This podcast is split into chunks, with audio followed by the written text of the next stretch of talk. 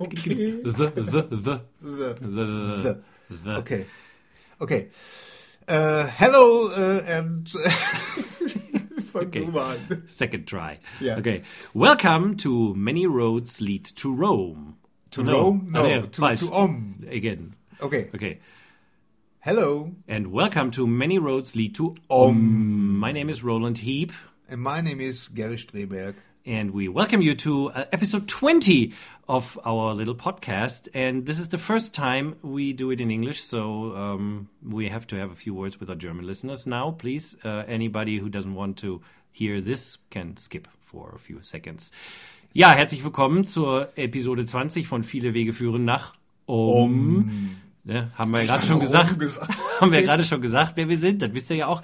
Äh, ihr seid vielleicht ein bisschen irritiert. Wieso haben die jetzt gerade Englisch gesprochen? Die Lösung äh, oder die Antwort ist ganz einfach. Because it's our first podcast in English. Genau. Äh, äh, es ist, weil unser erster Podcast in Englisch. Genau, unser erster Gast ist nämlich, äh, unser Gast meine ich diesmal, ist nämlich James Jesso, ein Kanadier, der kann nun mal kein Deutsch, da mussten wir wohl oder übel mal Englisch reden. Das heißt, ihr müsst jetzt wohl oder übel auch Englisch hören.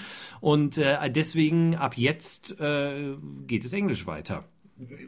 Nicht ständig, aber, aber ab und zu. Aber für diesen Podcast. Für diesen Podcast. Nein, nächst, so, nächste jetzt, ach so. Podcast, nächste Podcast, wieder deutscher Gast. Weil, also, okay. Oder wir alleine, okay, okay, keine dann Ahnung. hatte ich das jetzt falsch verstanden. Nee, nee, nee, nee, so meine ich das nicht. Ja, ja. Okay, so now back to English. Welcome to our international listeners. We never said that before. No, no. No, no. It's really great. So uh, we are doing this podcast for a year now, and um, you guys probably have never heard of us before because uh, we usually do it in German, and uh, we do uh, we have German guests. But uh, we were so interested in talking to our guest today, James Jesso, uh, that we decided to just open up the podcast. And from now on, every once in a while, we'll hopefully have some guests from England, America. I mean, we unfortunately, I don't speak any other language than English and German, so there will Yeah. probably not be any French or Chinese guests here unless you do like I don't know. Have some talents which I have never heard of before. No, no, no, I don't. So uh, yeah, this time uh, it's in English. And James Jesso, for uh, I don't know, hopefully some people have heard of him before. He is uh, an author. He uh, wrote a few books about his experience with psilocybin mushrooms, um, and he's also uh, prolific writer. In he's writing essays and on his website, uh, Adventures Through the Mind or www www.jamesljesso.com. Uh, you can find his writing. He's always also been a guest on many other podcasts before, uh, and he has a very unique and uh, well, probably not unique, but very accessible and, and really great take on uh, the psychedelic experience and how he handled it. And we talked to him uh, in his home in no, not in his home in Calgary, but he was in Calgary and we were in uh, Bochum, which is a very weird city somewhere in Germany. And Near Düsseldorf. It's, al- it's always near Düsseldorf. It's always near Düsseldorf or Cologne. Actually, it's not that near, but anyway. um, and uh, but thanks to Skype, we were able to uh, do this interview without leaving our home. And uh, we hope you enjoy it. And uh, you might want to check back once in a while or become like friend of us on our Facebook uh, site, and then you will get informed if we have an English uh, guest again, and that might be of interest to you. Or you can also brush up your German and listen to our German uh, episodes, which you can find on iTunes, of course, and uh, on our website, which we will link uh, on our well, on our link website. That's stupid to say. No, it's viele Wege führen nach Om, but that's too difficult to spell. So um, maybe James will post something or we'll do something on our Twitter page. We don't Yeah, know. You'll yeah. find us if you want to. Okay. All right. So without further ado, uh, please enjoy our talk with James, and uh, we hope it's going to be fun. Yeah. Yeah,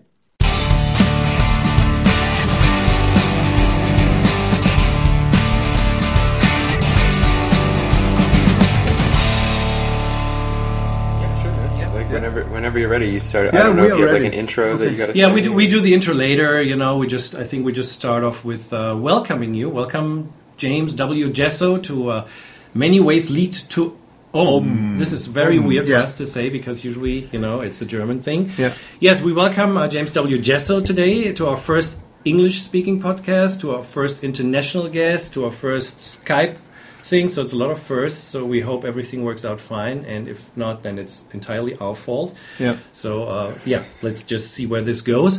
Um, first of all, welcome, James. Um, thanks for agreeing Hey. to talk to us. Thanks, man. Thanks for inviting me. You are in Canada, Yes, I am. in Calgary, Alberta, to be exact. Calgary, Alberta. It's, yeah. I think um, to we, we should start with a short introduction from our end, uh, and then you know uh, you can talk a, little bit about yourself. I think I first heard about you uh, when you did your Indiegogo campaign uh, about two years back. I think uh, when you 2013. right you were looking for like some help for a book tour for your first book, uh, decomposing the shadow: lessons from the psilocybin mushroom. Which is a very good book, and which I hope we can talk about in a minute. And then uh, from then on, uh, you wrote another book, Soundscapes and Psychedelics, which Yep. is a shorter book, but uh, as, as interesting as the first one, of course. And you wrote some essays, appeared on several podcasts. You're creating a website, Adventures Through the Mind, I think it's called. Adventures called. through the mind. Yeah. But it's still uh, under www.jameswjesso.com, as far as I recall. Yeah, well, the uh, the whole website process is the last three and a half years of my life have been me going from knowing almost nothing other than how to work a wage position to say I'm going to find a uh, social. I'm going to find a, a cultural groove and then carve an elaborate niche to fuel myself and my my uh, career in the way that I want it to be. So I learned a lot of lessons about how to properly brand websites and stuff too uh, along the process. So It's a very Yeah. beautiful website, and, and I can just recommend everybody to check it out because it also nice. features a lot of essays that you wrote. It features videos, other podcasts or audio files. Uh, so it really gives a good overview of your work. And uh, plus, you also just returned from an extensive time in the Amazon, as far as I know, uh, working with Yeah. ayahuasca. yeah, I wouldn't. I I mean, compared to some of the people uh, out here that practice ayahuasca who haven't gone to the Amazon, it would appear as extensive. But relative to the people really investing themselves down there, it was it was barely scratching the surface. Yeah, probably, but but still, it, is, it was your latest venture into the uh, inner space, I guess. Uh, And and also, uh, yeah, I mean that's that's basically what we know of you. Uh, I read your books, I, I listened to some of your podcasts, watch your videos, and I think you really have a lot of interesting things to say. So. Um, why don't you start saying some interesting things? First, maybe introduce the people uh, to yourself from your end, and also maybe tell us a little bit about how you got into the whole, you know, psychedelic work. How how did you end up there, and and what was your story about that? Well, uh, that is pretty good. The story that how I got into the psychedelic work, uh, like this significantly abridged version, is that I moved to Australia and took LSD for the first time, and that saved me, but also opened me up into a lifestyle that left me pretty scattered up. Excuse me, due to a lot of reckless drug use, and uh, eventually things unfolded to the point where I was in Thailand and trying to deconstruct myself, not understanding what that means, based on this idea that psychedelics were good for me, even though I knew that I was all scattered, uh, scattered. Sorry, I just woke up, all, all scattered in my in my mind and in my soul. And this actually an interesting story that I, I probably won't tell in full, but maybe one day I'll write I'll write about it. Uh, we are glitching. My We're last- glitching. Yeah. Excuse me. There was a there's a glitch. There's a glitch. Okay, yeah, I'm pausing. I'm pausing. Wait. Okay. Are we back? Uh, I think we're back. Yeah, I Okay. guess so. Yeah. Yeah. Okay. Thailand. yeah, okay. So, an interesting story that I may or may not write about one day, and I won't go into fullest, but by the end of my time in Thailand, I spent the last 48 hours pretty much in and out of sleep thinking I was dying and continuing to tell myself that I couldn't die in Thailand because uh, I had to get home and say say hello to my mom or something. I think it's like the only thing that held me together. But uh, I got back to Ontario after uh, 18 months or something being gone and was pretty fucked up in the head. Is it okay if I swear on your podcast? Sure. Yeah, yeah, sure, We're, sure. we're always Yeah. explicit because some Yeah, yeah. I usually say fuck at some Go point ahead, and then so- we get an E. Okay, cool. so I'm all fucked up in the head and uh, feeling I guess what I could now diagnose, self-diagnose, as like borderline personality disorder and uh, sort of like mild paranoid schizophrenic ideas and depression, like uh, like aggravated depression, and just wasn't going well for me. And some strange, some strange uh, set of self justifications. I decided that mushrooms might be the thing that helped me, and I, I along with having uh, started a Reiki practice, which I still consider to be a very interesting point of meditation in my life. I spent about 13 months taking mushrooms once a month every month a, at about a 4 gram dose range, but the the quantity dose I don't think is as, as descriptive as the the quality dose, which was somewhere between enough to fully break through and not so much that I was totally incapacitated. And in these in these uh, meditations, which was every full moon, I would just say, "Show me where it's hurting. Show me where the wounds are. Help me heal." And 13 months later, I was in a healthy place in my life and was inspired to follow my creative passions, which included writing a book. Now, there was more than this than just the mushrooms. The mushrooms weren't the the um, they weren't the means, but they were a part of the way because they allowed me to once a month excavate uh, consolidate and integrate the things from the past, the things that I had learned, and uh, the the potential steps forward in becoming the fullest expression of me as a healthy human being, along with the various other things in my life, and that was leading to, like I said, embodiment of my creative passions towards saying like, hey, I'm going to make a career out of this. I'm going to, I'm going to say no. Uh, no, I don't. I don't subscribe to needing to be picked up by a major company, and, and no, I don't subscribe to uh, needing to be a wage worker my whole life. I'm gonna make it. I'm gonna make it, and I'm gonna be successful in, in these things. And I feel like I have a gift to offer, and then invested my whole life into pulling it off. Like left my job and said I'm gonna write a book, and then three years later I started running the Indiegogo campaign that you mentioned. So, so I mean, when reading your book, there's a lot of really deep and and very um, basic. I don't mean basic in simple, but really the groundwork of spiritual ideas in there. And my question is, have you been before you took any kind of psychedelics? I mean, before the LSD experience, were you in any way inclined to these ideas already, or was was it nothing in your life at that point?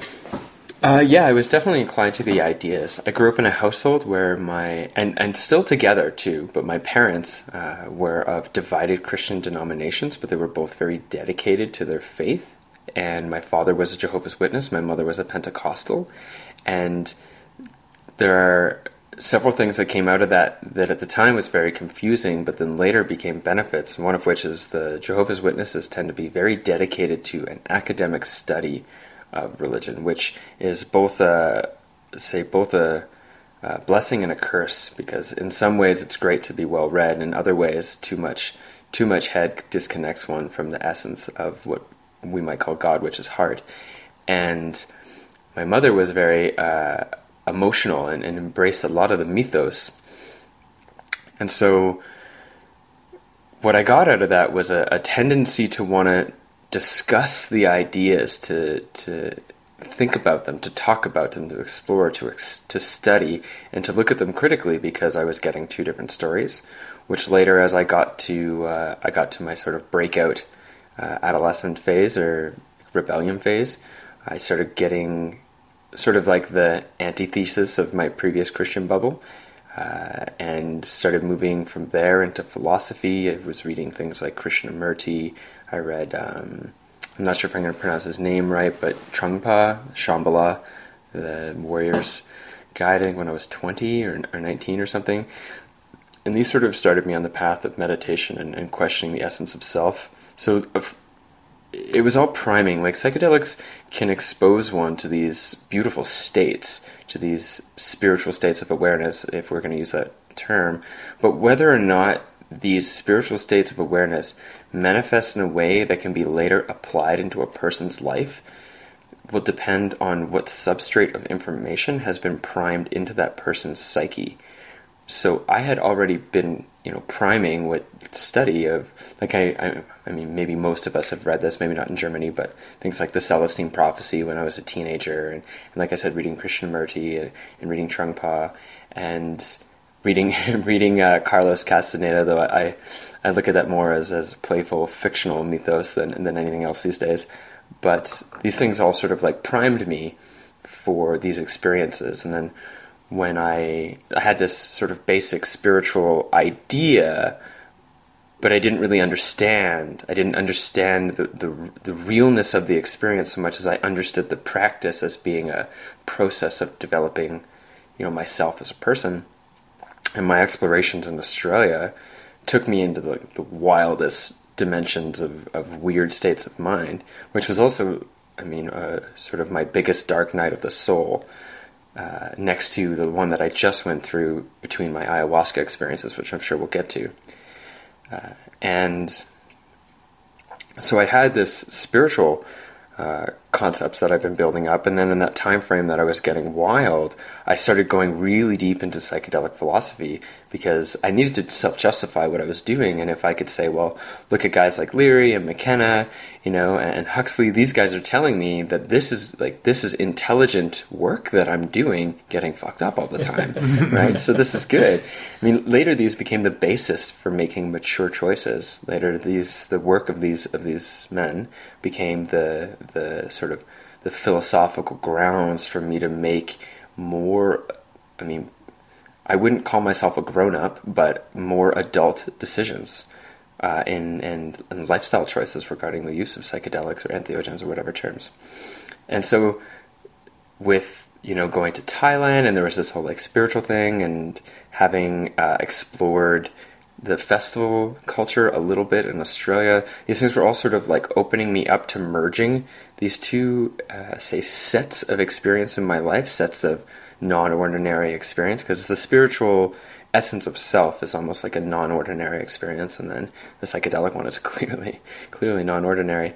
And then having it integrate later in my mushroom practice with applying the Reiki and applying meditation. And at that time, I was applying a lot of binaural beat stuff and and looking to connect with uh, what I would later understand to be God inside of myself, in inside and outside, like the uh, interpenetrative holographic nature of the divine, you know, and. Um, yeah, I feel like I'm trailing off a little bit, but I guess no, no, yeah. So I have a tendency for these spiritual things. It wasn't the psychedelics themselves so much as they were the they were the catalysts to offer me a fuller understanding of what it was I was experiencing inside of myself, and to be able to deconstruct the working of my mind and the working of my subconscious by exposing those processes to the to my surface awareness. Uh, and yeah, they, that's that's the role that they played more so than actually being the catalyst. I didn't find spirituality in psychedelics. Yes. Psychedelics accentuated them, accentuated that process in myself. Hmm. So after uh, more or less using it as a as a kind of entertainment slash spiritual entertainment thing at, and really getting fucked up. At some point you realize okay i need to really kind of turn it into a practice. And that's what you did when you uh, basically took uh, psilocybin every month for 13 months and you know really worked with it. How did you get that idea? Was it something that just jumped in your mind? Did somebody else turn you on to that? Or was it i guess like i could i could back i could backtrack. You know i could go i could uh do a little bit of psychic archaeology into my history. There's there's a few uh, specific experience that led me to that, and uh, well, one of which we'll say is McKenna. But looking back at some of McKenna's work, the stuff I was listening to at the time was really reflective of the state of mind I was in in my usage, which is his more weird stuff. He's got some really powerful talks on the nature of mind and society and the potential role of entheogens in human consciousness. And then there's other talks that are just like totally out there and just like balls to the wall weird. And those are the ones I was getting into. So the premise of the mushrooms having some sort of extra special value uh, was was present for me. But uh, what really got me was the experience I had in the botanic gardens in Melbourne with a couple friends of mine who remain unnamed. But one of them, uh, uh, one of them was a uh, like an Australian from Perth with a low low sitting ball cap who was really quiet but a really nice friendly guy and then the other one was a swiss frenchman with a giant handlebar mustache who was one of my favorite adventuring buddies are we frozen are you all right Yeah, we Are were we frozen good? right now. Um, just start with the Australian with the ball cap. Okay, cool. I've got it in my mind. So, uh, and then my friend with this, the French, the Swiss Frenchman with the handlebar mustache, who was one of my favorite adventurers.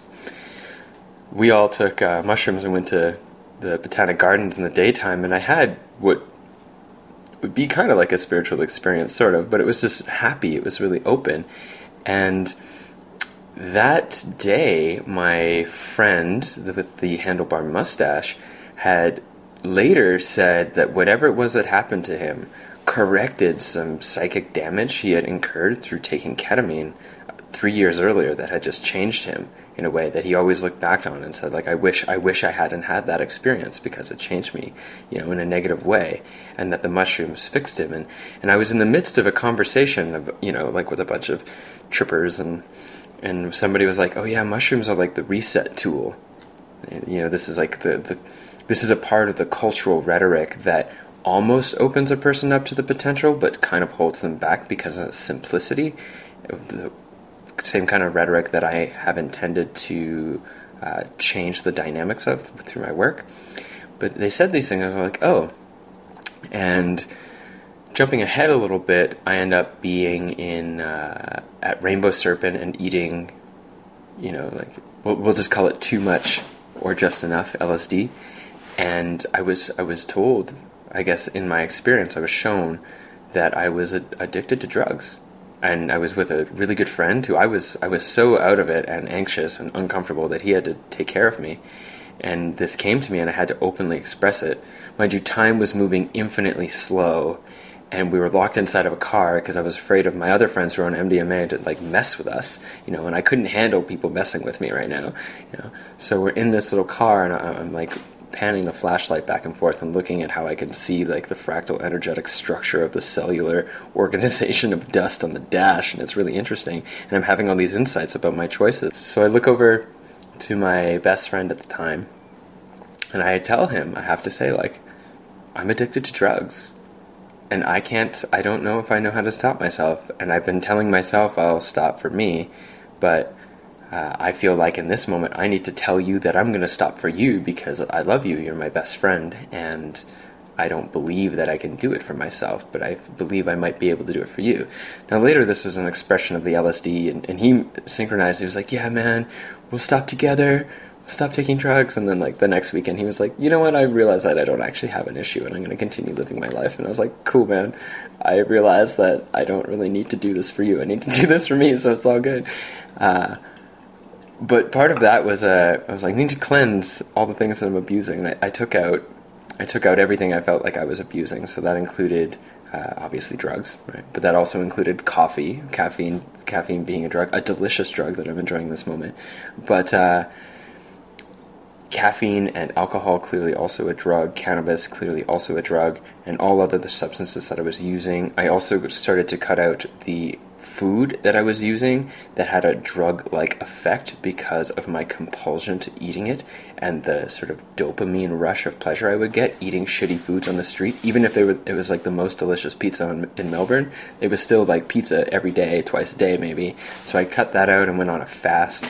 I uh, realized that I was being promiscuous in a way that was unhealthy. Uh, it was an expression of being unhealthy.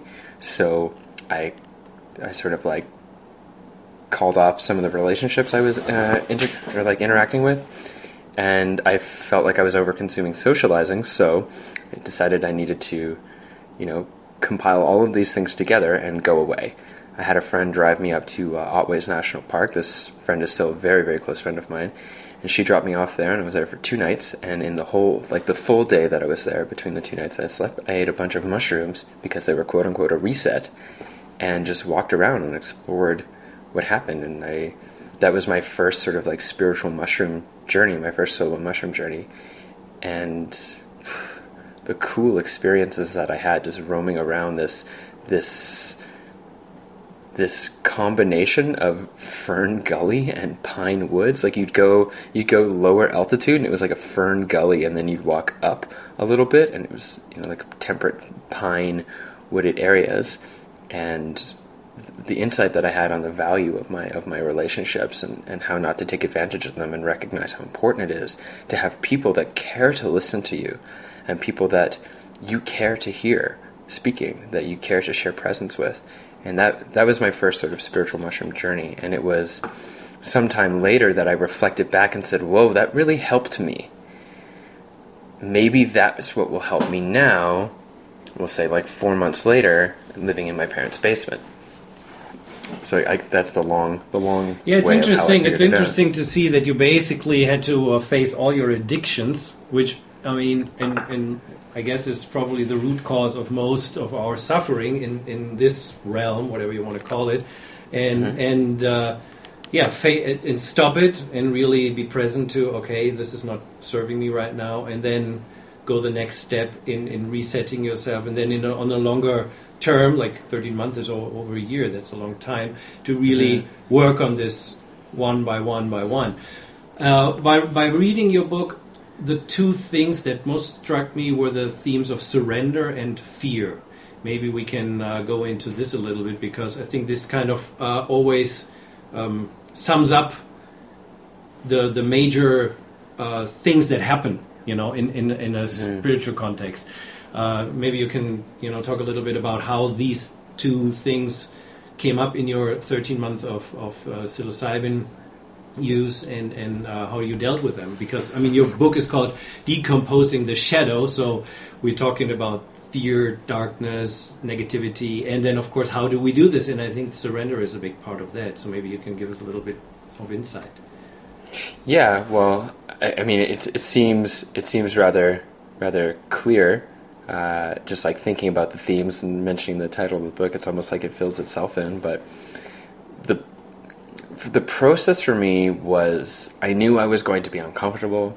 I almost con- knew consistently I was going to be in overwhelming states of loneliness or pain or regret, sadness. I knew these things were going to come, though sometimes I knew they were going to come and they only came long enough for me to acknowledge that they were there and then all of a sudden it was play and I'm rolling around in the park and laughing by myself and giggling whatever. But the biggest lesson that I that I got was that the well I guess the, the true lessons come when you transcend the urge for comfort. And surrender is to say essentially submit. I think uh, Su- Sufism, like submission and, su- and surrender, are kind of used uh, interchangeably, though a lot of people in the Western world would see submission as, as something negative.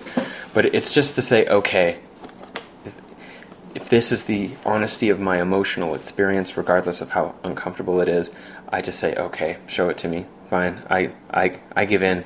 I surrender. Let it happen.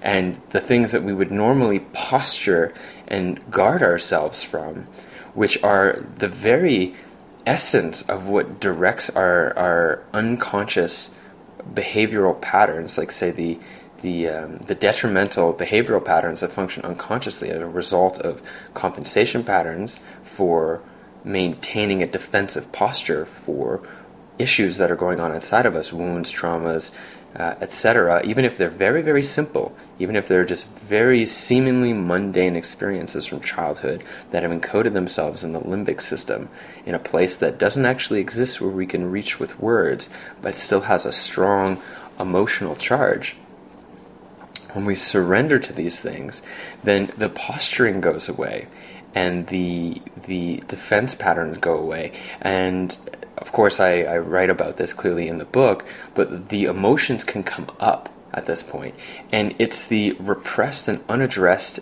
elements of these emotions that cause us to have these weird behavioral patterns because we don't want to deal with them. They have to stay in there and they can't come out to the surface mind, which they always do. They always do in some way or another. Uh, and so we posture, we guard, and then when we surrender, they come up and we can experience them. And I, I say we metabolize them.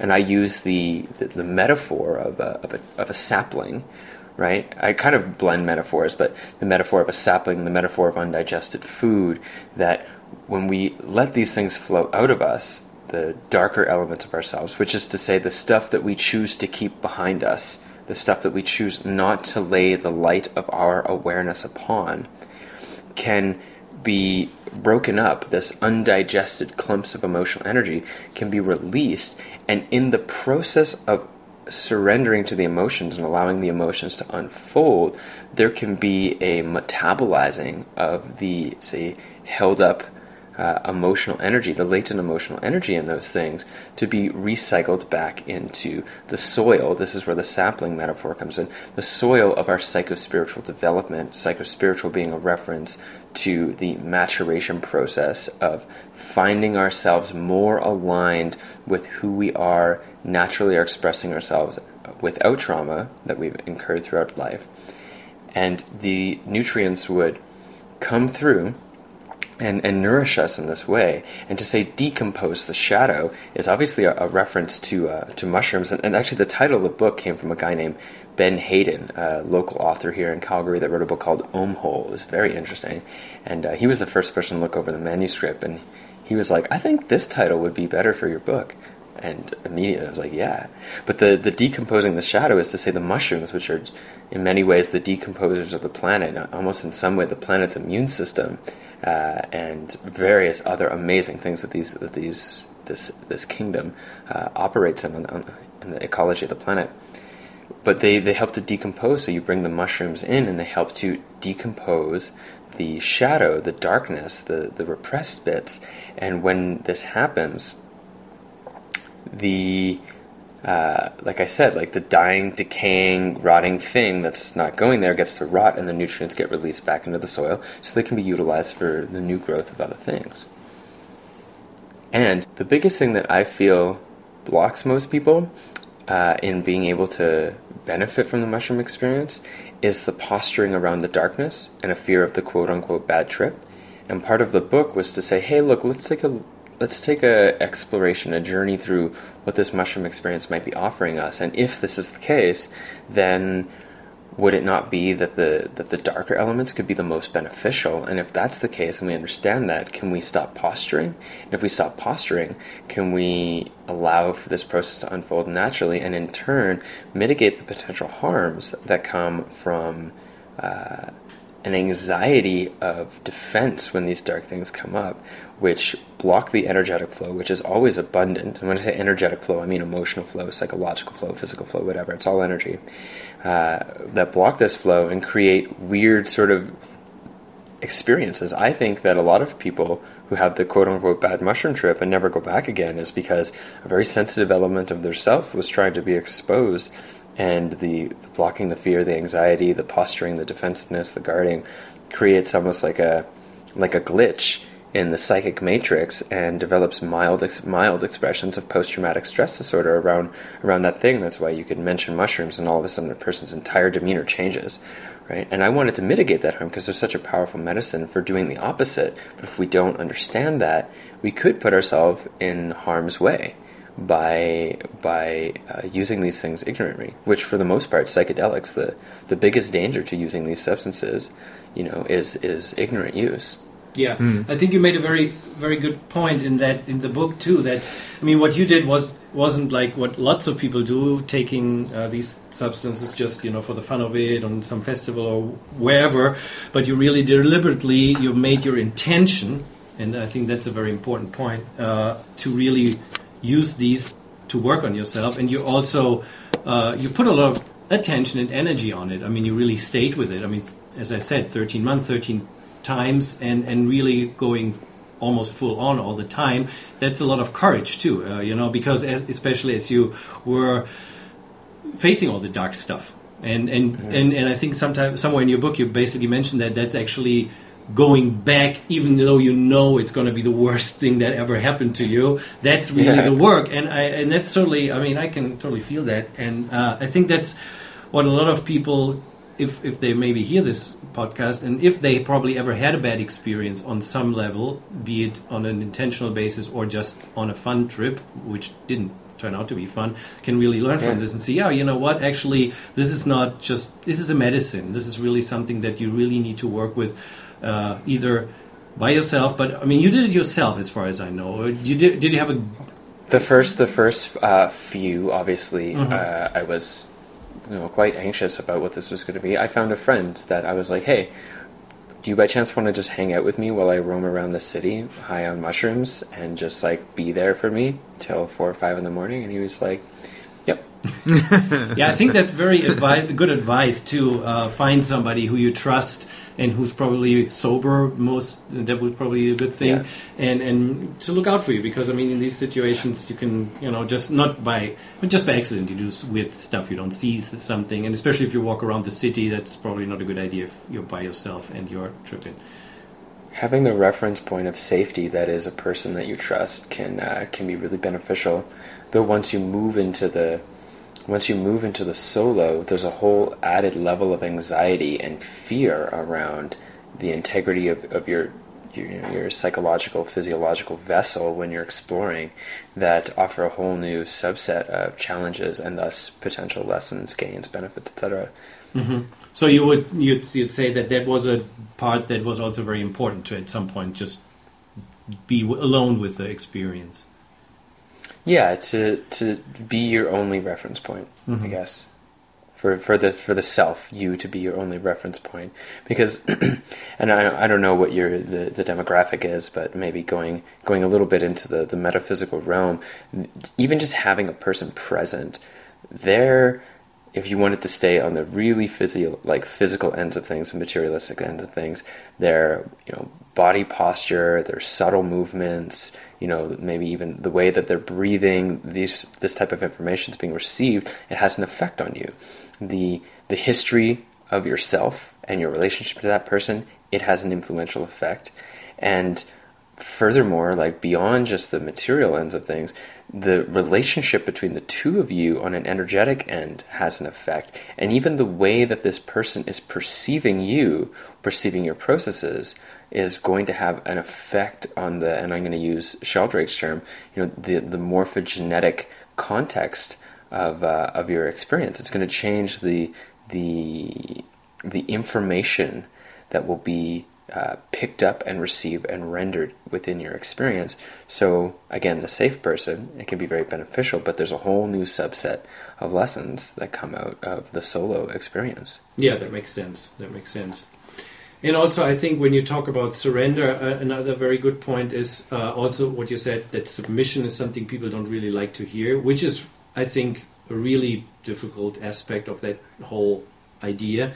But uh, I think it's it's very important because uh, I think to me su- surrender um, it it really means accepting the situation, whatever it is. I mean, we, we can also de- decouple it from the psychedelic experience. I mean, that's just one thing. It's it's basically what's happening in life all the time. And I think what what is still often there is the hope or you know the belief that oh it's gonna be it's gonna be over at some point.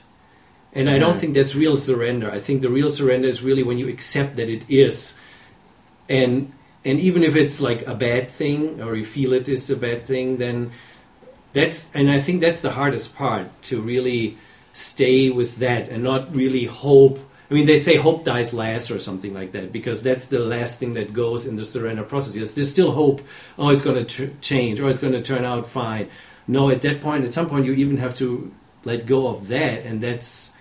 I mean, to me, that's very horrible, just from the Yeah, to- experiential point of view.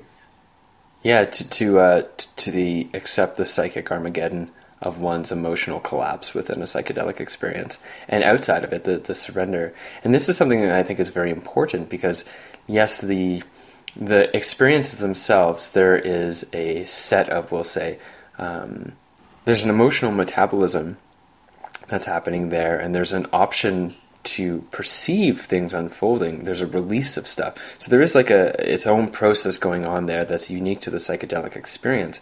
But I mean, Jung said that everything in the psyche is is is symbolic, and I'm, I'm extrapolating from that. I'm just going to go off on my own thing, which is, you know, the the conscious mind the thinking mind usually works in a structured pattern, some sort of organized symbolism, which many of us it's verbal, right? And then mm-hmm. some of us it's it's pictorial, but for many of us it's verbal. Some of us it's somatic, and that's really interesting.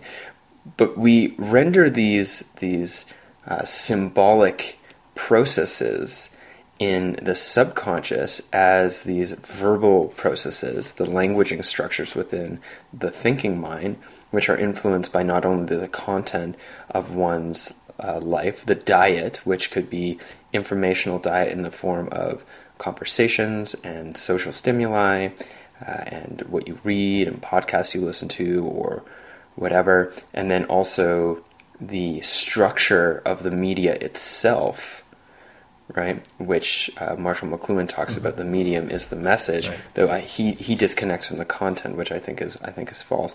But even the medium structures the way the brain works. Do you read long form books? Do you cruise Facebook? Do you do YouTube channels? These things all affect the way the content is structured in the mind. So we've got the the subconscious symbolic processes, and then we have the conscious thinking mind. And when we take the psychedelics, we remove the conscious thinking mind. When we go into meditative states, we remove the conscious thinking mind and we allow the symbolic elements of the subconscious to unfold into surface awareness without the thinking mind employed. And when we do this in a ritualized context, and I don't mean ritual as in, you know, like feathers and rattles and whatever else, but ritual as in I'm making a thing of this. I'm creating a space for certain larger symbolic processes to unfold. You can find this in the psychedelic experience.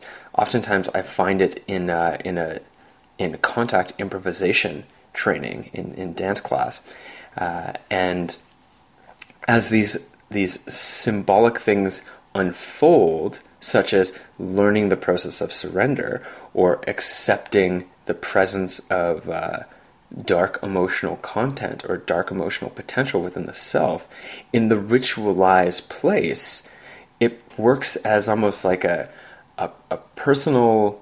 Um, I don't know if I'm going to use the right terminology here, but it's almost like remapping one's personal mythos so that the change that happens in this ritualized place, this safe space, can have a cascading effect across the person as a whole.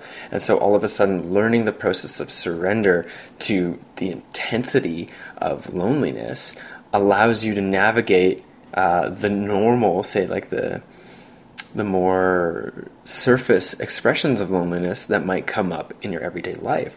Learning how to surrender in general becomes something that you've cultivated as a skill set, especially when you have the language to take those experiences from their ritualized context and understand them as holistic processes of, of personal development all across life. Which means for psychedelics, for example, it's not just a trip. It's not where you can just like shelve it away in your psyche as it didn't matter I was on drugs, right? And uh, it's it's not it's not just it's not just a technique that you're learning in the dance. I I love contact improv, and so I reference it a lot. Uh, but it, it's not just learning how to fly or be flown. It's a whole process of understanding how to um, offer, like to really offer yourself to be supported, or to say yes, I'm willing to support you in the in the play of weight, or to trust in one's body, to trust in one's dance partner, and stuff like this. These cascade out into the rest of your life. Hmm. I I also. Uh yeah, I think it's this is what we said. It's great because in a sense you kind of train and learn, and then you apply it to real life. Otherwise, it's also I mean it's fruitless. It's useless. I mean you you learn mm-hmm. and you you kind of put the um, the beacon inside of yourself, and you have that beacon which you can refer to in in regular life. And I really uh, I like that you mentioned that several times that um, the psychedelic experience itself can be totally futile if you do not have like the uh, um, whatever you want to do, like kind of a practice, like a like a remembrance practice, like some kind mm-hmm. of uh, yeah practice that, that, you refer to that experience and keep that going in your life, and then it will just vanish. hmm Yeah, the the big the big three, I guess, from from all the psychedelic research in the in the '60s before it got it got shut down by fearful government structures, was you know, set, setting, and dose. Right. Right. But the fourth, that obviously, as as we watch the resurgence of public discourse on, on these topics come come back, right, uh, is integration. Set, setting, dose, and integration. These these four elements, all four of them, are very important to integrate and or not integrate to uh, fine tune the experience to one's best interests and one's personal intentions. But I would just like to accentuate that that doesn't necessarily mean that there's only one way to achieve benefit. Anyone can choose to use psychedelics in their in their own right in any way that they want, right? I mean, obviously there's governmental structures and I don't encourage anyone ever to do anything illegal or put themselves in harm way, harm's way, etc. But as a on like a philosophical end for the freedom of consciousness, I would say that regardless, it, it doesn't even need to be safe.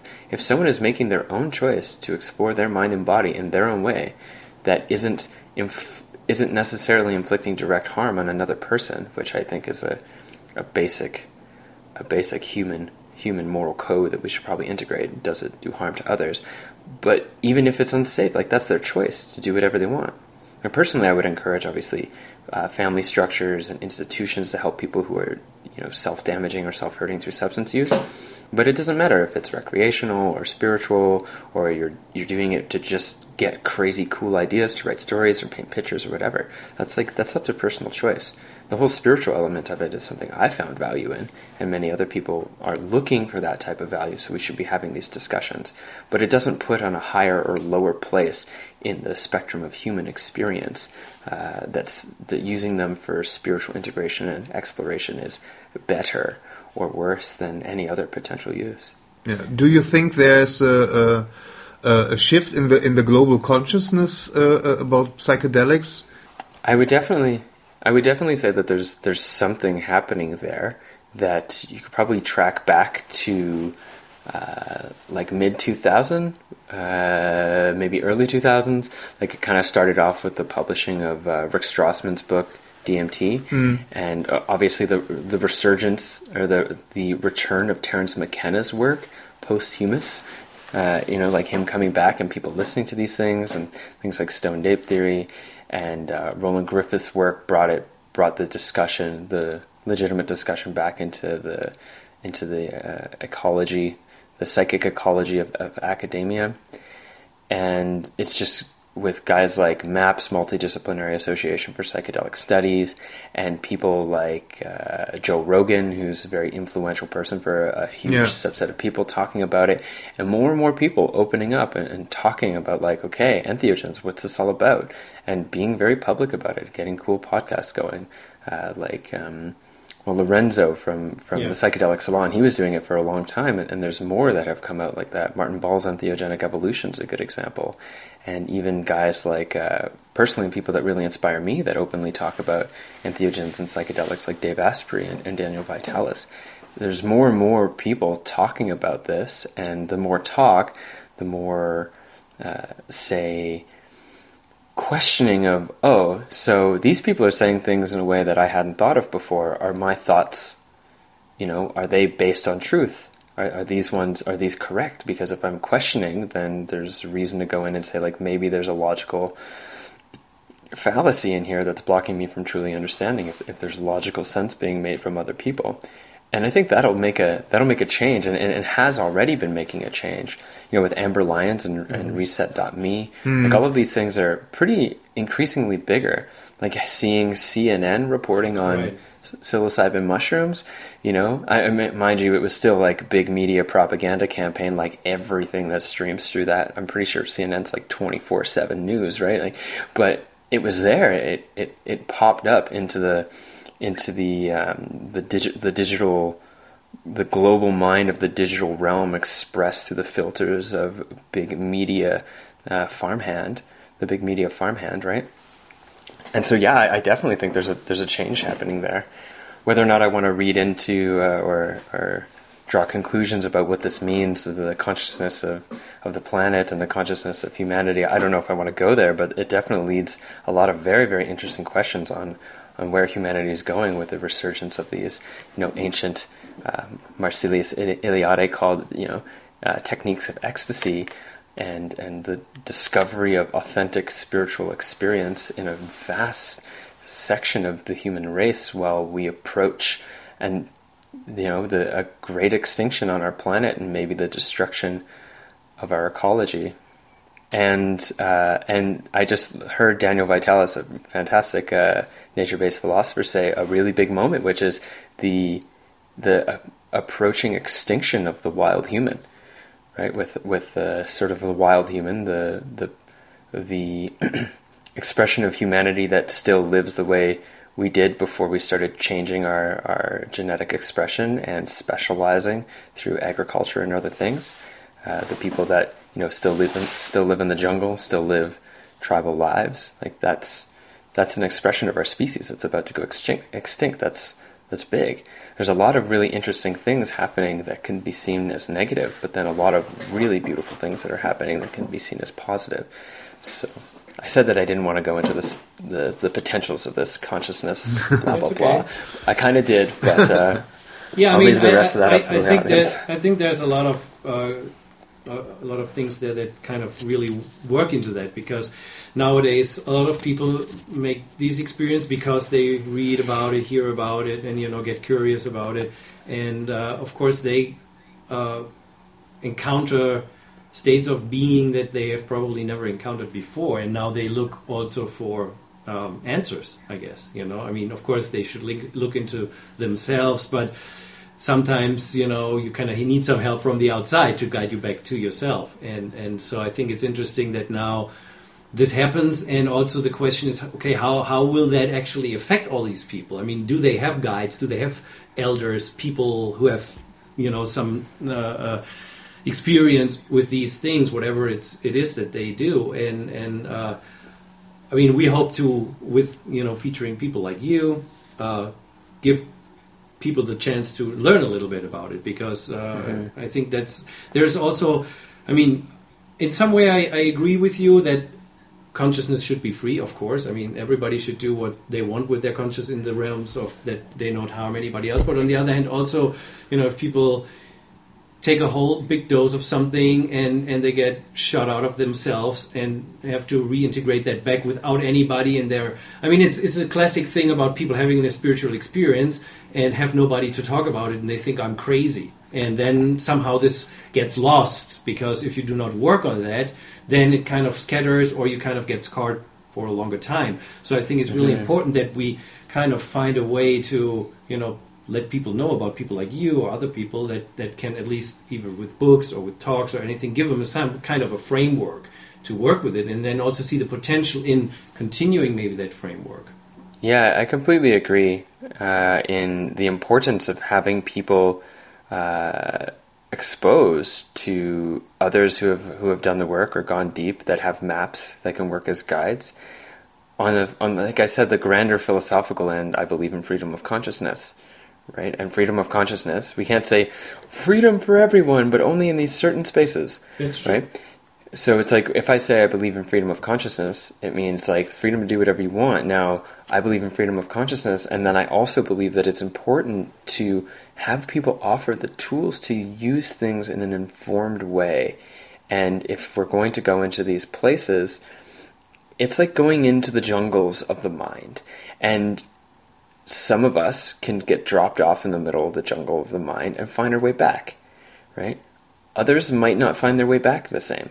So it's good to have somebody have explained, like, oh, you know, the, basic uh, topography of the jungle, so that if you go too deep, you can get yourself back. You know, like to, to use that map metaphor, maybe to give you a map to how to get back, or maybe to be a guide to actually take you there and bring you back. Like that's kind of the role of the the curandero in the ayahuasca traditions to you know like kind of be the person that like literally and figuratively leads you into the jungles and uh, uh, holds a space for you to quote unquote do work personally i like the idea of uh, to explore and learn and then come back Yes, right. Mm. Yeah.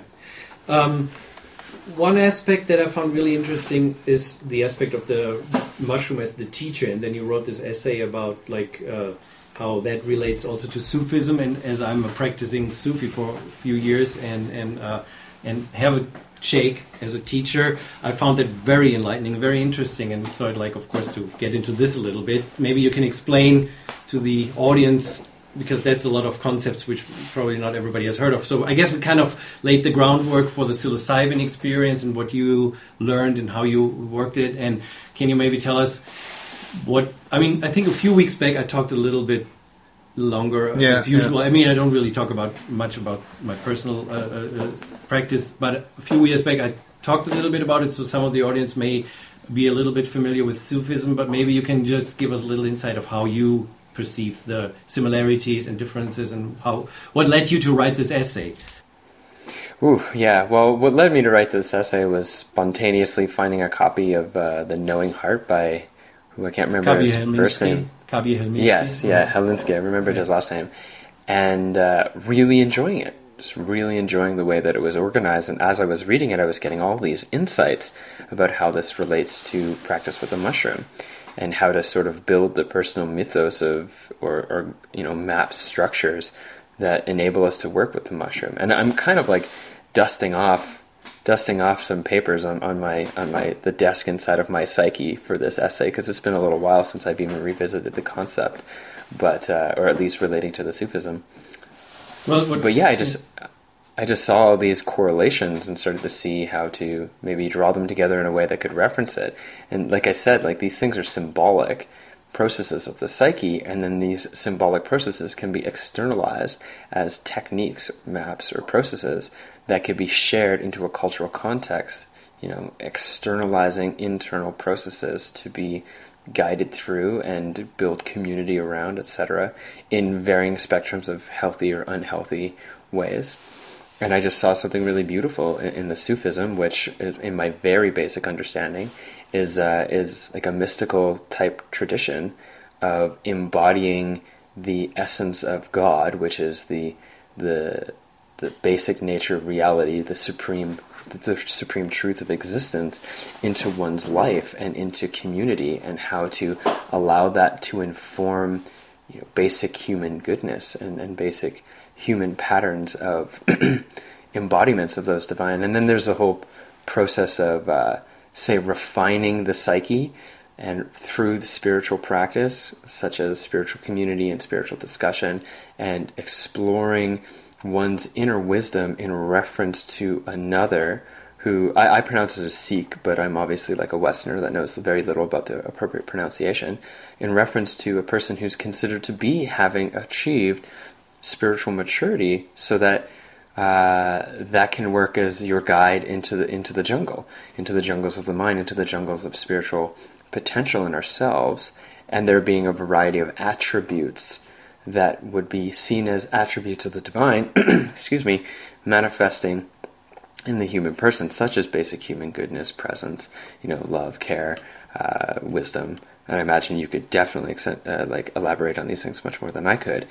And seeing the correlation between these two things, I just thought it would be interesting to draw this bridge to create this lateral, lateral connection uh, between these two areas of study, these two types of spiritual practice, just to engage the discussion. To like, let's talk about this. Let's entertain the ideas. You know.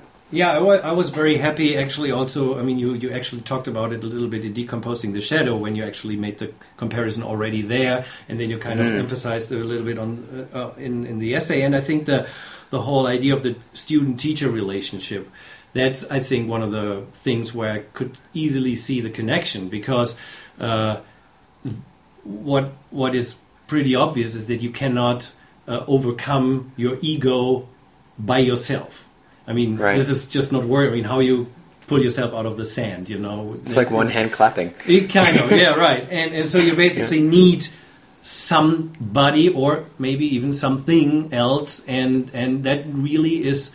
Uh, at least, I mean, of course, we're all connected, and you know, we all know that. But just on, on that level, is is somebody else who can help you to overcome your ego. And in, in Sufism, the sheikh's role is basically that, and uh, the sheikh uh, reflects you to yourself even if you i mean i just had like he was he was here in germany uh, for a few weeks and i just had a really interesting thing about like my personal uh, deficiency in being a parent, and he really reflected that very stark and strict. I mean, he's a very loving person, you know, but in this mm-hmm. moment, uh, he he really reflected to me very strongly, and and it kind of reminded me, you know, of like in an ayahuasca experience when like the the ayahuasca teacher, whatever you want to call it, is stern, strict, and just tells you this is it, and you know there's no no way around it, and you don't want to see it. But on the other hand, you're very glad that something somebody showed it to you because only then you can actually you know work on this and, and find it out. And I guess um, from from reading your book, that was basically the role of the the mushroom. It, it showed mm. you yourself, and it but it also helped you. I mean, uh, when when I had, I mean, I, I only had one ayahuasca experience, which to me was so deep. I'm still working on it two years later, and uh, I really appreciated it. But without the help of my sheikh, which who was really helpful in in reintegrating everything that happened at that point. Um, I don't know if I would, you know, still be a integrated person because there was so much going on in this one big trip.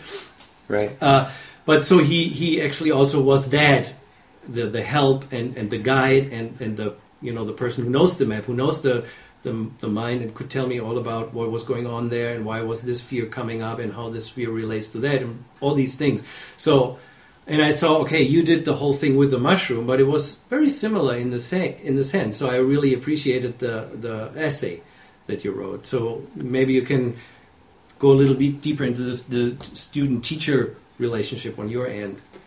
Right. Well, I'll, I'll just initiate by saying that the, the, essay is called Cultivating the Teacher, and if anyone wants to read it, they can get it on the Psypress UK 2014 Volume 3 anthology, uh, which you can just find on psypressuk.com, I think. Uh, it's their most recent release. But the whew, again, like dusting off the papers on my inner desk, uh, the student teacher relationship is to say that what you're doing is engaging in a relative uh, like dynamic with what you apply as being an expression of spiritual wisdom that you're learning from, and in turn, you put yourself in a student role of exploring what's coming up and saying, How does this integrate? What is it showing me about myself, etc. And with the mushroom, you go into it saying, Okay, like this is a teacher, but for the first little while, you don't understand how that teacher is teaching. And so you just have to kind of continue to be a student and be earnest and paying attention, etc. And then over time, as one learns to be a better student, which means one learns to be more attentive, be more present, uh, and, and say be more supple uh, in receiving in receiving lessons, the the teacher becomes more capable of sharing lessons. And so, in the dynamic between the student and teacher, the, the potential uh, complexity and, and, and um, I guess broad reaching implications of the lessons being received increase. Yeah, I guess that's kind of what I'm no, receiving from it. Like a, I said, I'm. That's a very yeah. good point. I mean, I mean, I think you also quote Alex Grey some uh, somewhere where he says like however you approach your guru. If you if you approach your guru as a dog, he will be a dog for you. If he's a friend, he's a friend. Or if he's the most enlightened, highest being in the world, then that's what's reflected to you. And as, as that's what I saw in your uh, in your writings about your time with a with a mushroom. Again, like how you approached it, that was also reflected back on you. Right. It's and it's a dynamic process too, especially with people. Uh, with the mushroom, it's different because, you know, I won't go into whether or not you know the mushroom is is a sentient entity or whatever, but uh, it's it's a it's a dynamic of, of inner process. It's the mushroom is experiencing itself or exposing itself in your inner processes. It's all happening within the psyche, right? Though in the dynamic of another person, right? Say the the, the sheikh or the guru, etc. Uh, it's it's a feedback between the two, and there's a couple things that come up there. One is that that Alex Grey premise, and then the other is is sort of the illusion of self or the Athene's theory of everything kind of kind of process where a lot of my thought processes, what I perceive to be my sense of self, a significant portion of it is actually a responsiveness to the um, to the implicit messages of the stimuli of people around me, and that a lot of the uh, activity that I see the say the, the mirror neuron activity that's happening in reference to other people is being processed or rendered as my own thought patterns, which I perceive to be my sense of self. And so, if with an awareness of going in, and this is obviously a feedback of going in and acknowledging someone uh, as having spiritual wisdom, then not only do I then open myself up to receiving spiritual wisdom from this person, but I also open up a dynamic wherein the way that I interact with them on an implicit level pulls that out of them. That's where the, the student teacher dynamic can work as a feedback loop for both parties becoming better students and teachers, and vice versa, because the teacher learns how to be a better teacher from the student, and the student learns how to become a better student from the teacher, etc. And we can engage this. Now, the interesting thing is when self awareness gets employed in this. When there's a sense of self awareness and all of the stimuli that's coming in and through, and, and the weird changes in thought patterns and dynamics that come from this play of, of mirror neurons and, and the illusioned self, social environment, stimulus, etc., when it's all filtered through self awareness, then there's a clarity in how one can approach the situation to learn and teach, to learn and offer, etc. And that that dynamic of student teacher can play out in almost any interaction, though within the ritualized safe space of, say, student teacher to the mushroom, or student teacher to the sheikh, or student teacher to uh, to the guru. As long as there's an understanding that this is an, a personal empowerment thing. These lessons are coming from me in dynamic relationship with this other, and not a disempowerment where all the wisdom is projected onto the other being as the high, holy, whatever. Then, uh, in those in those safe spaces, there can be, especially with something like the mushroom, which accesses the inner wisdom, or somebody who is quote unquote spiritually mature, who has done a lot of the work and has cultivated the self awareness to hold a presence that brings out the wisdom inherent in, in ourselves, it can be a, a healthier, say, more straightforward route, uh, more effective or efficient in getting to the embodiment of the self awareness within the student. Yeah, I think that's yeah, that's great. Uh, I, I really, when I was rereading your essay, I was really like reminded, yeah, I should really be, be a better student, you know, because of what you just said. Only then mm. the teacher can actually become the best teacher possible. And it's also interesting that in in Sufism, uh, when uh, we call it the bayat or the taking hand, when you basically ask your teacher to become your teacher, the teacher also asks you if he is allowed to become your teacher. It's a it's a mutual thing because. Uh, yeah, you know, only if you allow the teacher to be your teacher, and only on the de- to the degree that you do that, he can hold or she, whatever, can give you uh, what you're looking for. And I think that's always the the biggest uh, struggle for many students in, in these kinds of relationships, actually to really become the good student or to really offer themselves up as much as they, they can and then also receive the thing and, whatever that is in, in the specific moment. Um, mm-hmm. I was really appreciative to read it again because um, you know sometimes, especially in, in the way we interact with our sheikh, he's I mean he's a very you know he's a American guy in the 50s and he's you know very funny and, and he can be very normal and you can kind of easily forget sometimes you know who are you actually in the presence with and it's it's always uh, another practice of presence to not really forget that even though it can be just you know a fun evening and you were just mm, there and it's yeah. just like making jokes and everybody's laughing and you know but it's still you you hold the presence of okay this is this is still the symbol of the all that I'm with, and my intention is to learn uh, to to merge with that in some way, you know. And yeah, well, rem- remembrance is a is a strong element oh, of, yes. of the Sufi practice. Exactly. Right? Yeah, I mean that's basically yeah. the Sufi practice. We call it dhikr and and it's always remembering. I mean, it, it's and also this kind of gets a little bit to the other book you wrote, the soundscapes and psychedelics. Is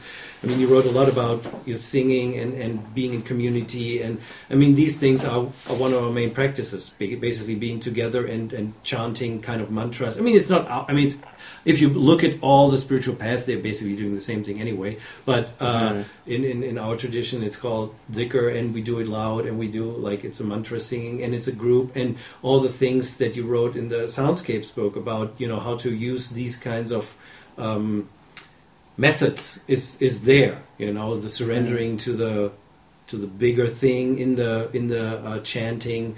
Is if it's a techno club and everybody's doing the same thing, or if it's a group of you know dervishes sitting in a circle around the sheikh and doing la la la la. I mean, there's I mean I wouldn't say it's the same thing, but there is the same principles at work, and it's the degree of uh, presence of the people that actually make it a holy or just a mundane experience, probably. Yeah, it's, it's a it's building it's building a space using a variety of practices and uh, a set of intentions and a, a manner of engagement that allows the person to break the thinking mind, enter flow, peak you know mystical experiences, spiritual awareness, etc. And that has a cascading effect of benefit on the mind and on the body. And and if you if we just called it you know spiritual ecstasy, and I, we talked about the potentials I, I laid out in soundscapes and psychedelics as to how that could affect the whatever processes in the body are associated to the placebo effect that allow for spontaneous healing, whether we want to look at it energetically or whether we want to look at how it changes the psyche by laying new neurological or establishing new neurological architecture based on the rapid expansion of new neural pathways to to uh, to increase the capacity to render such an experience, or we want to look at it as the way that it affects the immune system in states of flow, which is a huge area of study right now. I can't remember the name of the author, but the book is called "The Rise of the Superman," mm-hmm. and going into how much going into the uh, how much these states, when activated, can rapidly develop somebody's uh, capacities to do things, whether it be self awareness uh, in the in the in the sort of intention of spiritual development, or whether it be the capacity to pull off crazy tricks in extreme sports, or uh, or even heal the body from uh, degenerative diseases. The author has a long talk about how he incidentally used flow to heal himself from Lyme's disease. So, and this is all could be associated too to the same thing of people finding spiritual healing and in going into the jungle and taking ayahuasca, or finding it, you know, in uh, spontaneous healing experiences within their religious or spiritual circles, where that state of ecstasy, that state of flow, is being opened, and uh, it's a it's a it's a it's a basic human potential that we have that is also extra extraordinary and learning to access it, whether it be through whatever practice we find, in a way that allows us to integrate it within the intentions of who we are and what we seek to build inside of ourselves, uh, is, I think, is a beautifully creative venture in one's experience of human life and the time that they have it. Do you have an opinion about the? I mean, we talked a little bit earlier about the resurgence of psychedelics and and uh, how may, how maybe a lot of people are so closed off by civilization and uh, everything that's going on, especially like if you live in a big city, that they cannot access this inner state without this, uh, like say, the nuclear bomb of a of a really strong psychedelic dose. Because it seems to me sometimes that in, in earlier times people had an easier time, maybe uh, for whatever reason, to go into these states, and these days it's if you talk to people in the West, um, most people never really had, or maybe they had a little bit when they were younger, but then they closed it off because it's weird or something. And nowadays, the amount of people who go to the jungle or you know go to other places to take these things is, is increasing. And and do you think it's necessary to go this full on, or is it just like a thing right now? I mean, I don't know. Uh, do I feel like it's necessary? Well, that, that's really that's really contextual. It really depends on the the situation. Uh, I definitely can see how the process of civilization, which is to be of, in, or relating to the city, and the city being a, an invention of, uh, of sort of the industrial revolution, what we've been doing, and obviously the advent of agriculture, and what we've been doing is changing our diets and habitats and the way that we live our lives to accidentally or not have uh, selectively breeded ourselves to a certain type of human expression, and that is working, toiling, a lot of thinking, productivity, ambition, go, go, go. And, uh, and in a way, this can be very detrimental. We're, we're seeing this physiologically uh, detrimental in the expression of increased chronic diseases and, and neurodegenerative diseases coming up, uh, and we're also seeing it in the uh, in the decrease in the security of the food structure. This is all related to diet and habitat, what we eat, where we where we spend our time on a physical element, but also on a on a non-physical informational element. Right? This is this is changing us, and some people are going like, "Whoa."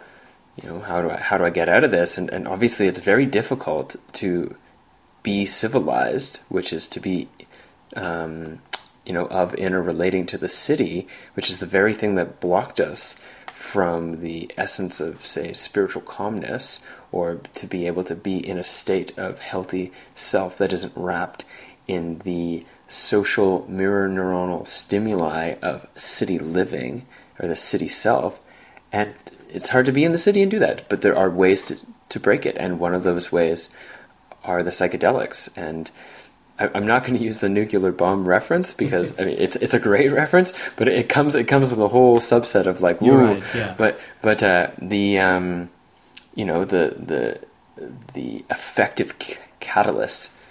Uh, the effective tool for catalyzing these states of awareness, such as psychedelics, and for a lot of people, that's kind of what they need because you know, like for myself, I, I, I maybe I could have moved away to India and like studied yoga. I could have, I could have gone to the jungle to find to find a teacher there, or or went to the mountain top to you know study kung fu in the temple or, or whatever. Wherever it is that I go to get out of the thinking mind, to get away from the the environments of recycling traumatic defensive postural uh, patterns psychically and physiologically within myself for my own issues, but within the the illusioned self occasioned by the diet and habitat of the civilized, you know, human. Uh, it could be any any number of places that I could have gone to do this, but the psychedelics were accessible, right? And and they worked with with certain intentions. You could send yourself running around all day long, actually making the whole situation worse. Uh, and that's why we're having these conversations. And you mentioned that being one of your intentions with having people like me talk. Uh, so I, I, can see I can see how the psychedelics are playing a role because they work and they they show people the change very quickly. Mm-hmm. Mm. When set setting and dose is properly calibrated, they show people the change like you are before the end of the, the, the, evening, you have seen the change. Now, this is where the integration comes in because seeing the change is not being the change. That's a good right? point. Mm-hmm. Mm. So the integration process becomes key, and that's where you know discussions with with uh, people like myself, but you know various other people who have very strong you know effective work on on these things, such as guys like James Fadiman or or Martin Ball you know, or, or like I said, I already mentioned them. I'm really stoked on this guy right now. Like guys like Daniel Vitalis, offering models to understand how to come back from these experiences, offering models on how to integrate into your life whatever set of choices uh, in actions, thoughts, and behavior, or actions, thoughts, and feelings that we can uh, use to engender. Uh, um, I don't want to say return, but um, a fuller expression of ourselves as humans beyond the civilized mind. Yeah, I think that's that's a good point. The, I mean, that's why we call our, our, podcast. There are many ways leading to Om, uh, and right, you said yeah. you can become a Shaolin kung fu master, or you know, can uh, go to an Indian guru or whatever it is. I think you pretty much summed it up very good in the sense that uh, it's the, the traumas that we carry that we kind of somehow have to dissolve and and become fuller. What what really is ourselves, whatever that actually is. Everybody has to find out by themselves or herself.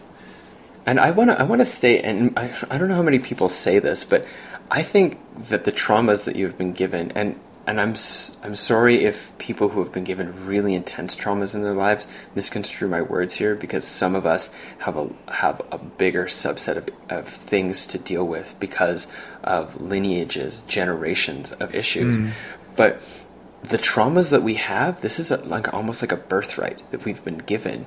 That we become the the vertex of creating an entirely new expression of humanity with the choices that we make in our lives. If we understand how to go into the traumas that have been passed through in generations, that are actually encoded genetically in us, our heritage, psychologically and emotionally, and behaviors and, and issues and whatever. Some people call these past lives. I think there's a lot of frou-frou illusory mistakes and, and weird you know tangents with the whole past lives thing that block people from understanding what this could be as a potential. But we have a, an opportunity in ourselves to heal these things and then create the say uh, to decompose the shadow of generations, which has an effect in the way that we treat others, which changes with self awareness, the social context of how others identify with themselves because of the, uh, the illusion self that we've been talking about but it also creates uh, programming. We're, we're genetically programming ourselves through a process called epigenetics to engender recessive genes that will express themselves in you know generations to come as the physiological psychological behaviors. So that's the cellular behavior and also the the the psycho-emotional behavior of, of the children to come. And we can free ourselves of these histories of trauma. Because there's nothing good or bad about anything that exists.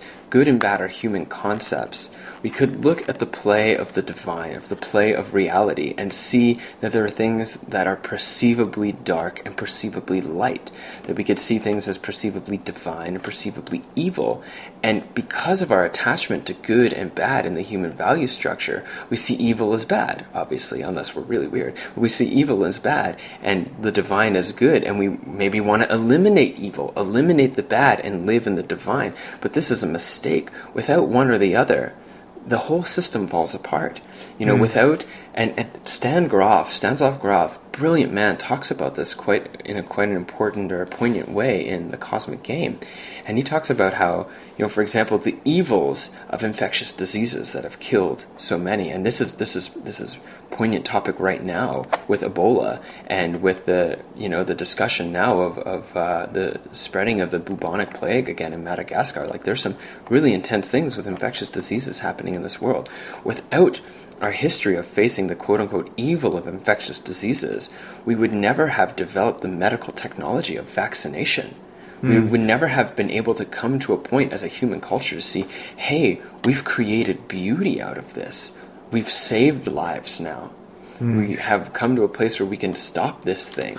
And I think that we will come to a place where we stop this thing, you know, from at least wiping out any more people, as terrifying it is at this time. And so I don't really see this.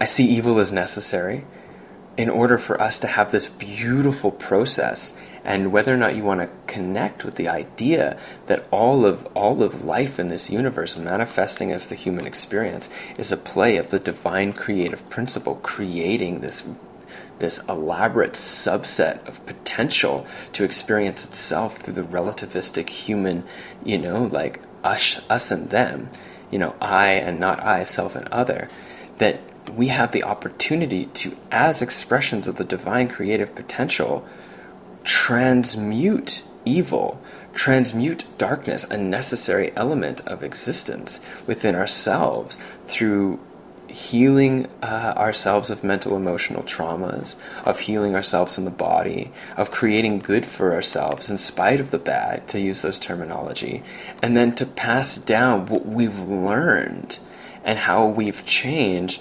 into other generations and other people through conversations like this you know, in the present moment of, of life, and then in generations to come, in exposures of like say, you know, the great the great writers, artisans, you know, teachers of the past whose works still continue to influence, right? And then also genetically in how it's going to be expressed in our in our offspring and you know our children's children's children in, in to say use the indigenous, the North American indigenous idea of looking at our choices as how does this affect seven generations to come. Like I think, and I've gone on a really intense, like super way out there tangent, but the, the traumas, the challenges that we have in ourselves now are an opportunity we've been given to create beauty as expressions of uh, the divine creative potential, as expressions of, of something gorgeous that doesn't exist anywhere else on the planet, as far as we know, and and this, even if it's just in ourselves and is never passed along, has an effect on the ongoing development of humanity into a fuller expression of ourselves and the potential for basic human goodness, compassion, etc., and the capacity to navigate darkness. There will always be darkness. Yeah. Uh, no matter I mean, how many duality. traumas I go I through, mean, there'll how, be you- more. how would you have anything? I mean, you, you said it with the vaccination as an example, but everything. I mean, you know, I mean, the old things like day and light, night, and and up and down, and, and woman and man. If there would be no duality, reality wouldn't be here, and and that's Right. what happens when reality disappears. Of course, then there is no duality anymore, and I mean that's what everybody's kind of seeking, and, and in many ways we can find, and I think it's it's really more maybe more important to actually become conscious or work on your con- on becoming conscious and not so much about how you do it. I mean, there's less effective ways or better ways, and everybody is different. So, you know, for one person this is good and that's bad, and you know, this is all. Again, it's it's there's a duality involved because everybody has a different mindset and, and look at life. So for some people, you know, the psychedelics are good. Some people are not. Some people probably should, you know, I don't know, find a guru or maybe just read a good book or go out to nature or you know find meaning Start in the meditating. Start meditating. I mean, Yeah. I think that's a very good point. Yeah, we haven't really talked about that, and you mentioned it several times, and I think uh, I totally agree that that's the basic of everything. I mean, even if you do psychedelics, if you do not meditate every day, this will just go, you know, away. And and if you don't, meditation is also great. And um, yeah, it's it's.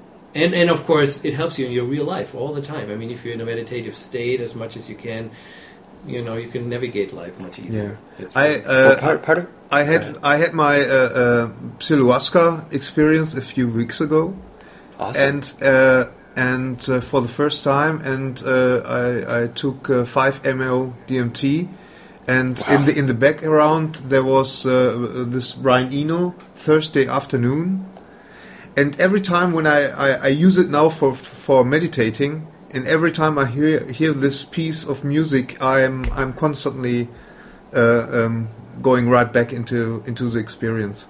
Not full on, but it's it's like you said, remember and uh, the essence of it, and uh, it's it's a very very yeah, it's a very good experience every morning, almost every morning.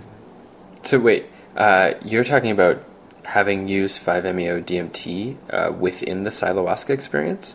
Yeah, that's yeah. Because uh, in the in the first evening there is uh, uh, five MEO uh, DMT, uh, and uh, on the second day there are the, the mushrooms. And 5-MeO DMT is still is still quite legal in most places around the world, except for the United States at this point. Hey, I, I guess I- it's it is in illegal Germany. in Germany, but the uh, In- in- ritual in- uh, in is taking place Netherlands, in it's- Netherlands. It's it's yeah. it's not illegal there. Not, Yeah. in the toad, not in the toad version, at least. Yeah, not in the. I mean, total- Ollie is advertising it, so I guess. Yeah, no, no, it's it's it's legal in in, in the Netherlands, and uh, it's uh, uh, it it was such an in, intense experience, so that um, on the uh, uh, on the next day when the when the mushrooms um, when there was the real uh, uh, psilohuasca experience, I. I, I, I don't I don't uh, want to do it anymore because um, I don't know why because I had this, this strange feeling and and Roland uh, uh, said to uh, said to me before when you have a, a strange feeling in your gut you don't have to do it.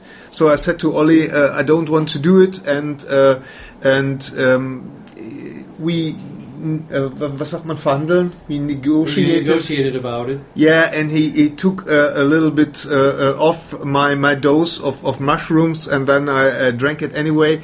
And the experience I had, it was uh, like I, I was very stubborn that evening. I don't want to.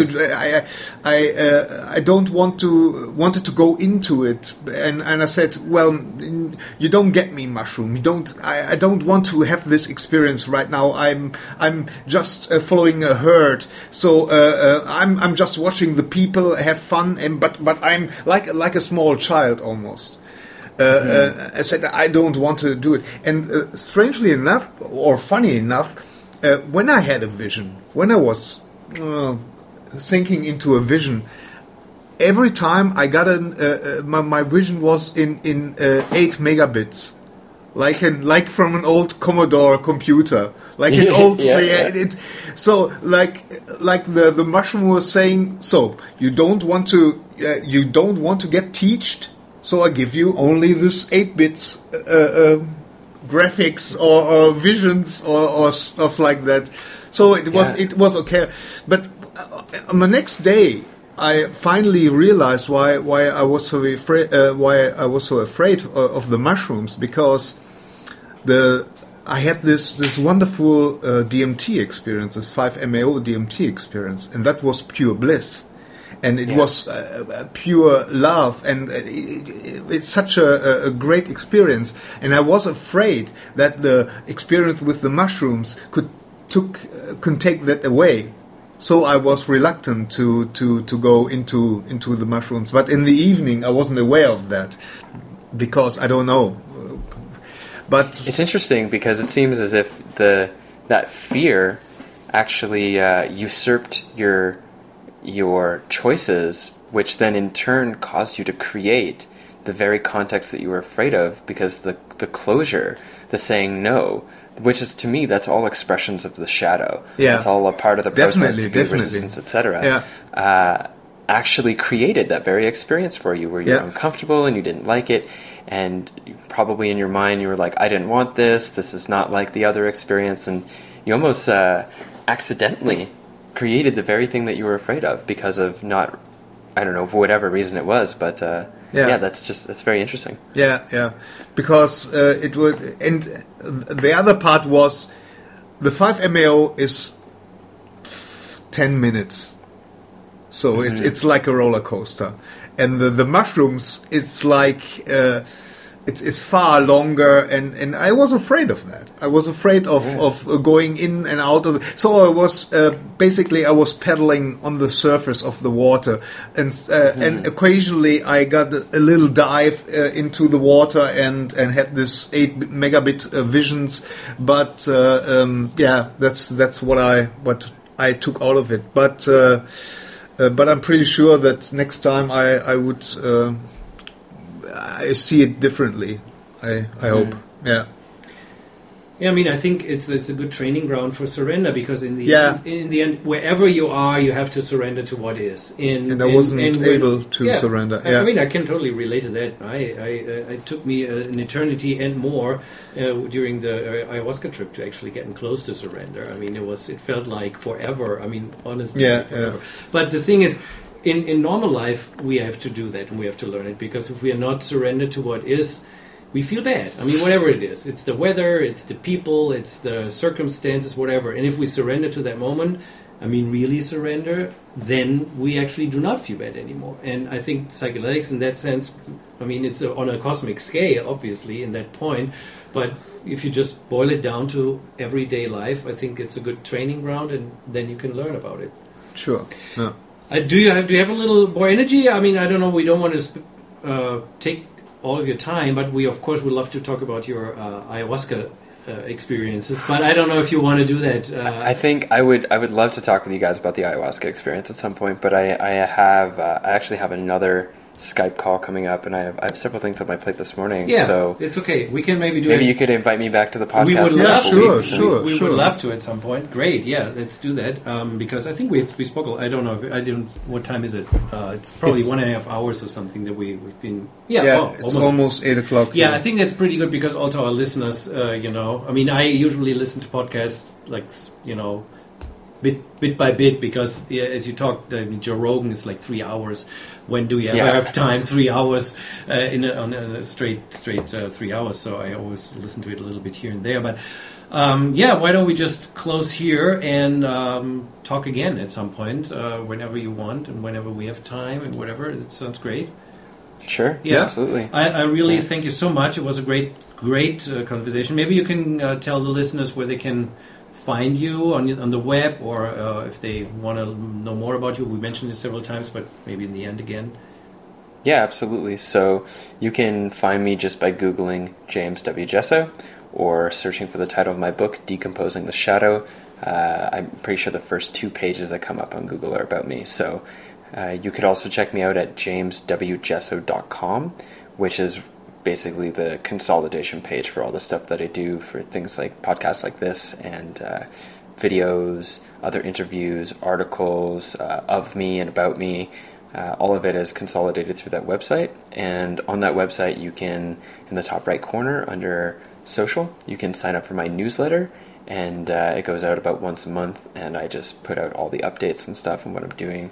Got some new book book projects coming out. Got some new articles that'll be coming out quite soon, uh, exploring a lot of the things that we've talked about here, and even deeper uh, into into whole new areas. I've got a got a really exciting winter coming up for, for work. Yeah, you mentioned in the Soundscapes book, I think it's uh, the what is it called, psilocybin stories, a trilogy of psychedelic darkness. You're working on that. Is that still? Yeah, trilogy in psychedelic darkness. Now, it didn't end up coming out because I just decided that I'd I'd rather prioritize uh, my summer tour and being a little bit relaxed, and I just didn't want to go so balls to the wall uh, this year as I did as I did last year. I wanted to be have a little bit more breathing room. So realistically, for everyone following it for yourself, uh, I'll likely launch a Indiegogo campaign in the springtime, which will work as also a promotional campaign for the book, and it'll likely come out in the fall. Uh, but yeah, it's a psilocybin stories, a, a, trilogy in psychedelic darkness, and it takes what was learned.